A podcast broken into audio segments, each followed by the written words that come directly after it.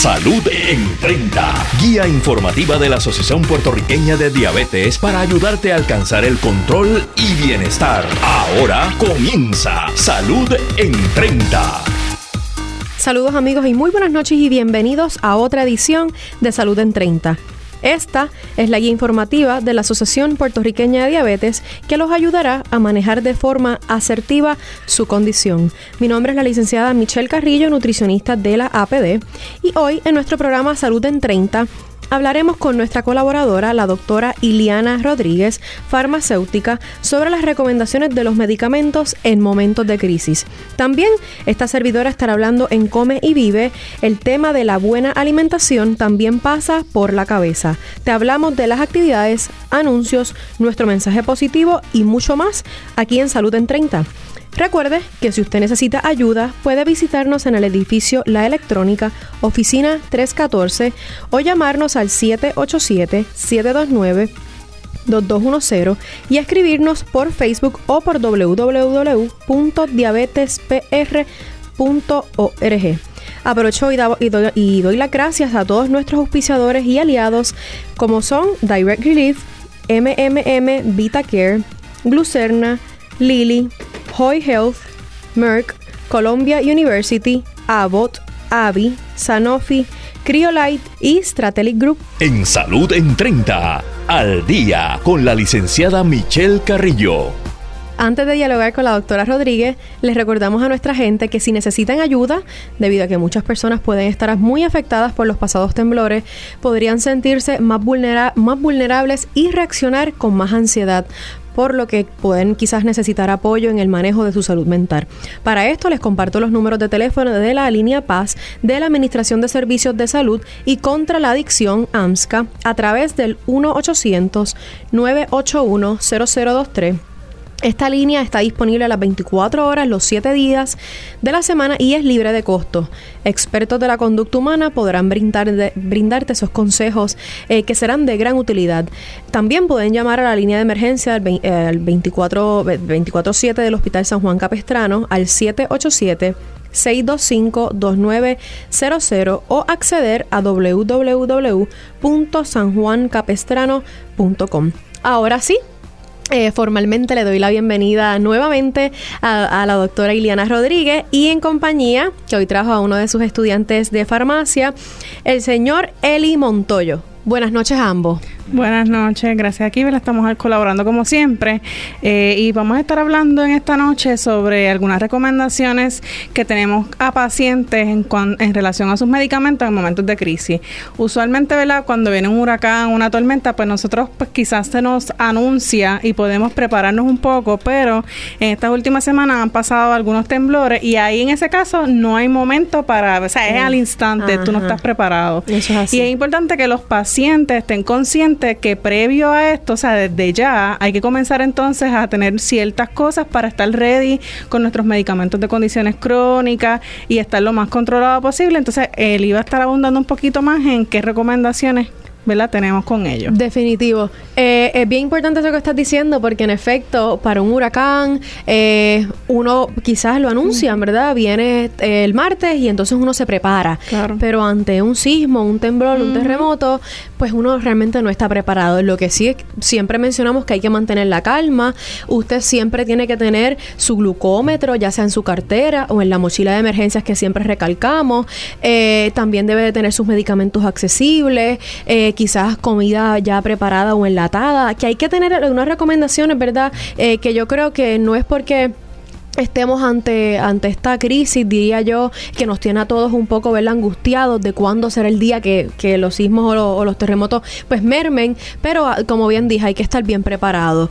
Eh, Eli, cuéntame, ¿cuáles son esas recomendaciones previo a una crisis? Claro que sí, pues una de las recomendaciones que y estrategias que uno puede utilizar que tenga eh, varias copias de lo que sería la tarjeta del, plan médico, también sobre la información de contacto de, sus doctores primarios y también tener una lista de lo que es eh, los medicamentos que utiliza en su hogar y tenerla actualizada este, cada vez que ocurra un cambio en, esa lista, pues tenerla actualizada. Ok, y cuando hablas de tener esa lista de medicamentos, también es importante que, que escribas la dosis. Sí, es importante tener lo que es el, el, nombre del medicamento que está tomando, la dosis y la frecuencia, si se lo toma en la mañana, en la tarde o en la noche, este y algunas otras cosas importantes, o si tiene que tomárselo con algún eh, comida o no tomárselo con algo. Ok, o quizás antes de, por ejemplo, la, la misma, el mismo medicamento que es para la tiroides, se ve, se recomienda que se tome en ayuna. Ajá, o sea que todas esas cositas quizás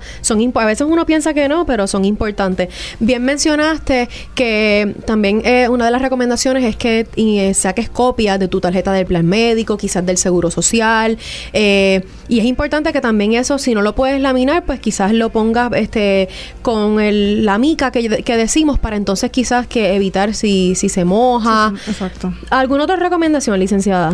Sí, mira, también nosotros recomendamos que los pacientes tengan medicamentos extra eh, y, estamos orientando a que los pacientes tengan la mochila preparada y es importante que esa mochila también ellos tengan medicamentos eh, para sus condiciones, porque en momento de una crisis, en un momento que hay un temblor, pues ya tú sabes que estás consciente que tienes que agarrar la mochila, pero te olvidaste de los medicamentos que estaban en la cocina, por ejemplo, pues ya en esa mochila hay medicamentos que te pueden ayudar. Y también pues over the counter, cualquier verdad que si estás utilizando, lo importante es que tenga extra. Claro, debemos verificar entonces si tenemos repeticiones en la farmacia o si hay que ir al médico a buscar alguna receta nueva eso tenemos que ir haciéndolo ya de antemano para entonces estar ready para cuando ocurra esto, por ejemplo. Importante. Eh, sabemos, ¿verdad?, que, que, cuando hay este tipo de crisis a, a nivel emocional, la gente se afecta mucho. ¿Cuáles son las precauciones que deben tener las personas para no utilizar de forma excesiva algunos medicamentos, como bien dijiste, over the counter o los conocidos como OTC, sobre todo si tienen diabetes? Ok, pues mira, es importante que si, si el paciente va a utilizar cualquier medicamento líquido para catarro, verifique, por ejemplo, que no tenga azúcar. Eso es bien importante que en las instrucciones en el frasco, ¿verdad? Vean que no tenga azúcar. Eh, importante también, esta a veces pues utilizan para el dolor, si, si tuvo algún, ¿verdad? Un cantazo o algo.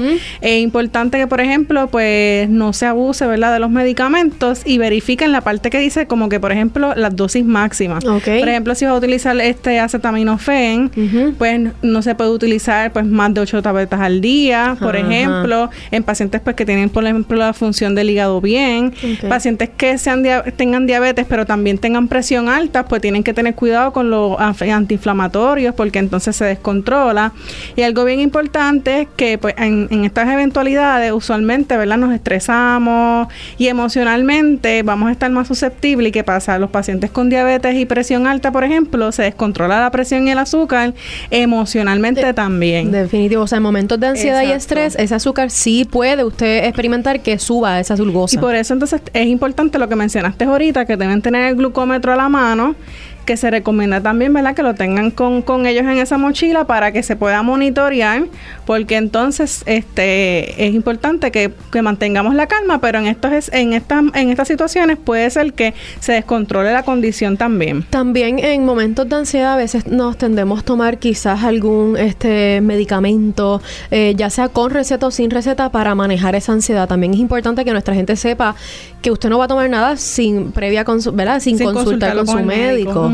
O sea que sí debe, de, ¿verdad? Ahora mismo esto a veces hay más sismos que otros días, pero sí es importante que usted consulte con su médico. Mucha gente me ha preguntado, eh, estoy, tengo más ansiedad del usual, no estoy eh, pudiendo dormir bien, ¿qué me tomo? Pues la realidad es que debe consultar con el médico. Y, en estos momentos así que, por ejemplo, ah, la vecina está tomando esto, por ejemplo, pues utilízalo porque te va a ayudar, te va a relajar. Es importante que no, que no, lo que le hace efecto, ¿verdad? Por ejemplo, a mi vecino, no necesariamente a mí. Es importante que estén conscientes de eso y que no tomen medicamentos sin consultarlo previo con el farmacéutico o con el médico. Excelente. Y en el caso de la insulina o los medicamentos orales para controlar eh, la diabetes.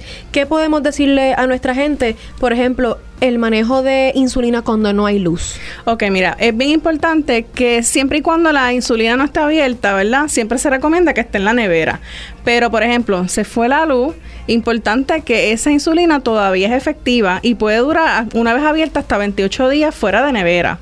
Lo que es importante, por ejemplo, que no esté con este sol directamente, que si usted tiene una estufa ¿verdad? de gas, pues que no esté ahí con ese calor ahí, este contacto, sino que esté en temperatura ambiente. Ok. Si le preocupa demasiado, pues puedes ponerle un envase con agua templada, eh, pero lo importante es que no se va a dañar esa insulina siempre y cuando esté a temperatura ambiente. También otra cosa, no congelarla. No congelarla. ¿Verdad? Porque a lo mejor tenemos muchos BIOS en la nevera, entonces, ay, me da miedo que se vaya la luz y entonces lo, lo, congelo. Lo, congela para que me dure más, pero en realidad al congelarla se pierde la efectividad y no se daña el producto. Y bien importante eso.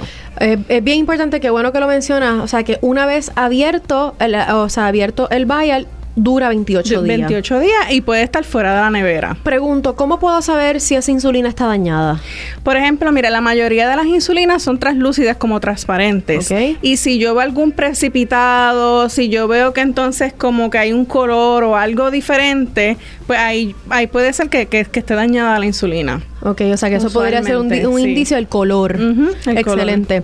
Eh, ¿Cuánto más o menos eh, dura, eh, una vez, dijiste una vez abierta, dura 28 días? ¿Y si está cerrado? Pues la fecha que diga el, el, el envase del manufacturero. Usualmente, ¿verdad? Eso tiene este una larga vida, o ya sea un año, dos años, dependiendo del manufacturero, pero es esa fecha que dice el frasco como tal. Pero abierta, pues se recomienda entonces por lo menos, o se asegura efectividad hasta 28 días. Excelente. Eli, antes de, cerrar, ¿verdad? Este segmento, ¿has escuchado algún comentario de la gente, ¿verdad? De nuestra gente del sur en cuestión de los medicamentos. ¿Cómo ha sido, ¿verdad? Tu opinión al respecto. Sí, pues he escuchado que pues necesitan muchos medicamentos, hace falta medicamentos y también otros artículos de primera necesidad, este o artículos eh, de auxiliares. Ok. Eh, y también pues otra cosa quería, un punto importante que quería traer era que también existen algunas insulinas que vienen en bolígrafos. Ok. Y que es importante hablar con su médico o con el farmacéutico para, porque estas insulinas que vienen en bolígrafos tienen una fecha distinta a las que vienen en BIOS que pueden estar fuera de la nevera. Ok. Este, que estas pueden ser 10 o 14 días, pero es importante porque cada una tiene un tiempo distinto. Ok, o sea que es importante que consulte con su médico o que visite ¿verdad? alguna farmacia y consulte con su farmacéutico. Sí, correcto. Pues gracias a ambos por tan valiosa información que siempre eh, ¿verdad? tienen para nuestra gente. Y lo, doctora, siempre usted dice que sí cuando estamos así, eh, que necesitamos de algún farmacéutico. Bueno, señores, aquí quiero mencionar las actividades que vamos a tener eh, durante los próximos meses. Estén pendientes vamos a tener talleres de cocina, eh, vamos a tener giras por el supermercado, vamos a tener daily camps, o sea, viene, se está cocinando muchas cositas, estén bien pendientes para esas eh, eh, fechas que, ¿verdad? cuando tengamos todo. Y recuerde que usted puede beneficiarse de nuestras citas individualizadas de nutrición y psicología llamándonos al 787 729 2210 nos puede llamar de lunes a jueves de 8 de la mañana a 1 de la tarde. Aprovecho y los invito a que acceda a nuestra página web www.diabetespr.org y nos sigan en nuestra cuenta en Facebook para que se puedan beneficiar de toda la información que compartimos a diario. Les recuerdo a nuestros amigos que en la Asociación Puertorriqueña de Diabetes estamos listos para coordinar sus citas individualizadas de nutrición y ayudarlos en lo que ustedes necesiten. Para eso pueden acceder a diabetespr.org, diabetespr en Facebook o llamar de lunes a jueves de 8 a 1 de la tarde al 787-729-2210. Beneficiario de Medicare Platino, PMC Premier Platino te ofrece 24 viajes al año a tus citas médicas. ¡24 viajes! ¿Oíste bien? La competencia solo 12 viajes al año. Cámbiate hoy. MMM, caminar juntos es darte más. MMM Healthcare LLC es un plan de cuidado coordinado con un contrato Medicare Advantage y un contrato con el programa Medicaid de Puerto Rico. La afiliación en MMM depende de la renovación del contrato. Data obtenida del Resumen de beneficios 2019 del plan MCS Classic Care Platino Progreso o SSPN. En Salud en 30, come y vive con la licenciada Michelle Carrillo. Saludos familia, les habla la licenciada Michelle Carrillo, nutricionista, dietista y educadora en diabetes en Puerto Rico. Trabajar con la mente es importante para lograr introducir en la vida nuevos hábitos alimentarios. Crear nuevos hábitos alimentarios no solo es cuestión de fuerza de voluntad. La mente juega un papel bien fundamental tanto para la motivación inicial como para la incorporación de una nueva conducta en nuestra vida diaria. Así que el tema que les traigo hoy se titula La buena alimentación también pasa por la cabeza. Eh, como bien dije, el, crear nuevos hábitos en nuestra alimentación eh, juega un papel bien fundamental en nuestra mente, porque parte de este proceso empieza por reconocer que hay un problema que requiere solución y estar totalmente convencido de la necesidad de hacerlo. Para esto, bien dije que es importante la motivación. Eh, tan importante así que si no estamos motivados quizás a crear un cambio, en quizás empezar a hacer ejercicio o incorporar a nuestra, nuestra vida eh, más frutas, más vegetales, pues quizás esa, meta que tengo quizás en bajar peso eh, o en aumentar masa muscular o en bajar libras de grasa, pues se podría ver afectada. Y sí, la motivación es importante para seguir adelante, pero no es suficiente. También es necesario que las nuevas conductas queden grabadas en la mente para que en efecto se conviertan en hábitos. Para esto, ¿qué podemos hacer? Pues es bien necesario repetirlas y mantenerlas en el tiempo. En este proceso, como bien dice eh, quien redactó el artículo, Betín, en este proceso es necesario sumar horas de vuelo. En la creación de un nuevo hábito también influyen otros factores como por ejemplo la personalidad, eh, el medio ambiente y el hábito que se quiere cambiar. Ustedes saben que a veces escuchamos, eh, ay, estoy ansiosa, igual ahora, ¿verdad? Por estos sismos me tienen comiendo eh, de más o me tienen comiendo muchos alimentos grasosos. Pues sí, depende del estado de ánimo. Quizás usted puede optar por comer alimentos poco saludables. También influye el medio ambiente. Quizás en la casa, ¿verdad? No tengo eh, facilidades, se me fue el agua potable. Pues por ende, pues ¿verdad? Lo que es este el estar consumiendo frutas y vegetales frescos, pues también se ve afectado. ¿Sabe? Todo depende el hábito, el medio ambiente y la personalidad que, van a ser factores que, van a influir. Otra ayudita valiosa eh, puede ser, y esto afirman ¿verdad? los expertos, que podemos quizás necesitar ayuda, ya sea de un psicólogo eh, o ayuda psiquiátrica para poder crear un cambio de hábito.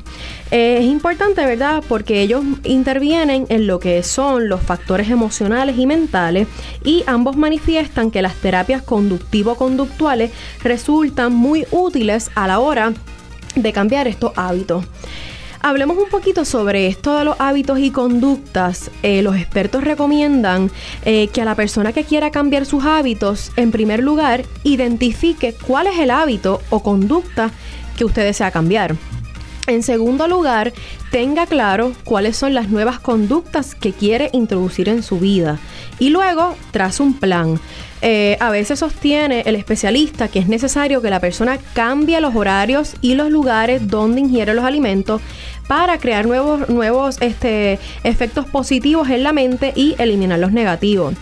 A modo de recomendación, siempre hemos escuchado que trates de no, comer, no comer distraído, porque quizás estás comiendo de más eh, o quizás este, ¿verdad? No, no sabes si comiste más vegetales o de pronto uno tiende a comer quizás lo más fácil, eh, que es ¿verdad? el arroz, la habichuela, en vez de estar picando un pedazo de carne con, con, ¿verdad? con el cuchillo y el tenedor. Así que es importante que tengamos ese cambio de horario y lugar para poder este, eliminar de la mente, ¿verdad? Eso, esos hábitos.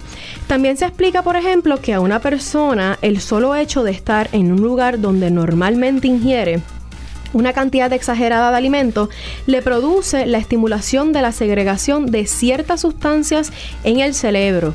Una de ellas, la dopamina esta, esta sustancia es la de la sustancia del placer y con esto prepara el, el organismo para una ingestión más abundante de alimento. Y realmente suena, suena algo eh, ¿verdad? interesante, el que depende, como bien dije, si estoy eh, quizás más contento, más triste, pues la dopamina quizás se pueda activar. Lo mejor en este caso sería no volver, en este caso, ¿verdad?, a visitar algún tipo de restaurante que se conviertan en reforzadores positivos de los nuevos hábitos. Hablando de la ansiedad, ah, hablamos hace poquito, ¿verdad?, de los hábitos y conducta. Ahora eh, voy a estar tocando el subtema de la ansiedad y la comida. Uno de los alimentos que influyen mucho en la calidad y cantidad de lo que se come, bien dijo ahorita, es la ansiedad. Eh, la persona no solo come de más, eh, ¿verdad? En cuando estamos en un momento de ansiedad o en estrés, sino que busca alimentos poco nutritivos, como bien de ahorita, los alimentos grasosos, también buscan el azúcar.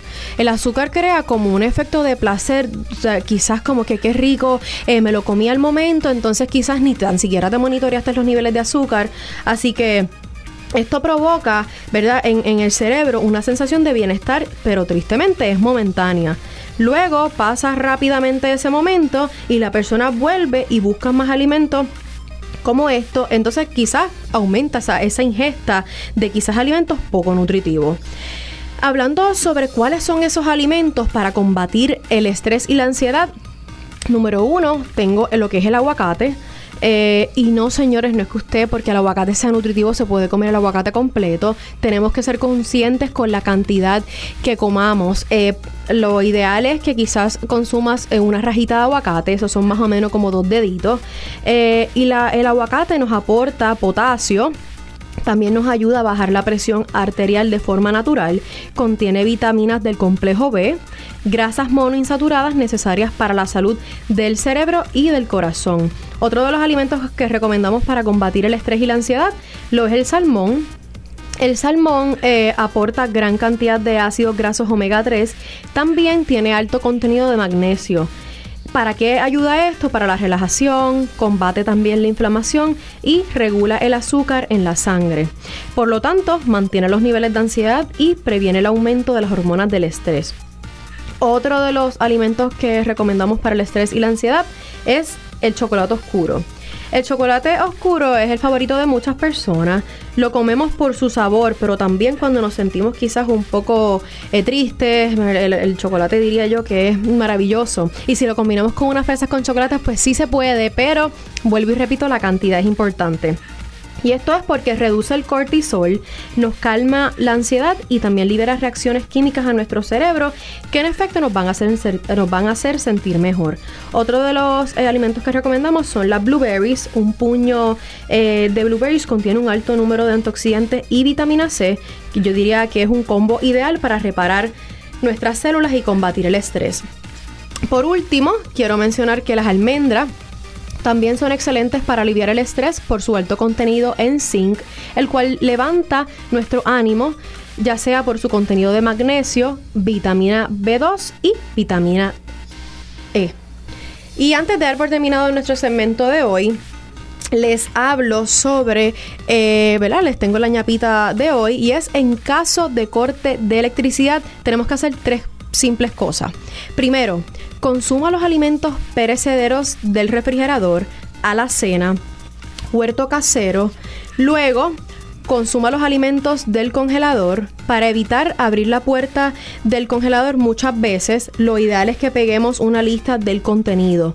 Por lo general, en, un congelador que esté quizás, que, que, hayamos hecho compra recientemente y con aislamiento adecuado, los alimentos conservan como unos cristalitos de hielo en el centro y eso es una señal de que aún se pueden consumir por lo menos durante dos días. Y por último, comience a usar los alimentos y provisiones no perecederos. Recuerdo que usted puede llamarnos al 787-729-2210, extensión 727, para que coordines una cita de nutrición individualizada que se adapte a tus gustos, preferencias y condiciones de salud. Espero hayan disfrutado y aprendido mucho con la información que les brindamos en la noche de hoy. Seguimos con Motívate con APD. Escucha el mensaje positivo que les tenemos hoy.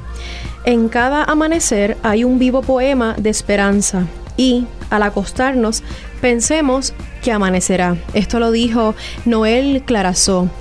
Esto es una frase eh, metafórica a tener en cuenta en estos días que estamos viviendo que quizás pensemos que son unos días, ¿verdad?, nublados de mucho, este, mucha angustia, mucho estrés, mucha, mucha tristeza. Pero recuerda, señores, que siempre sale el sol. Vamos a contagiarnos todos de esperanza.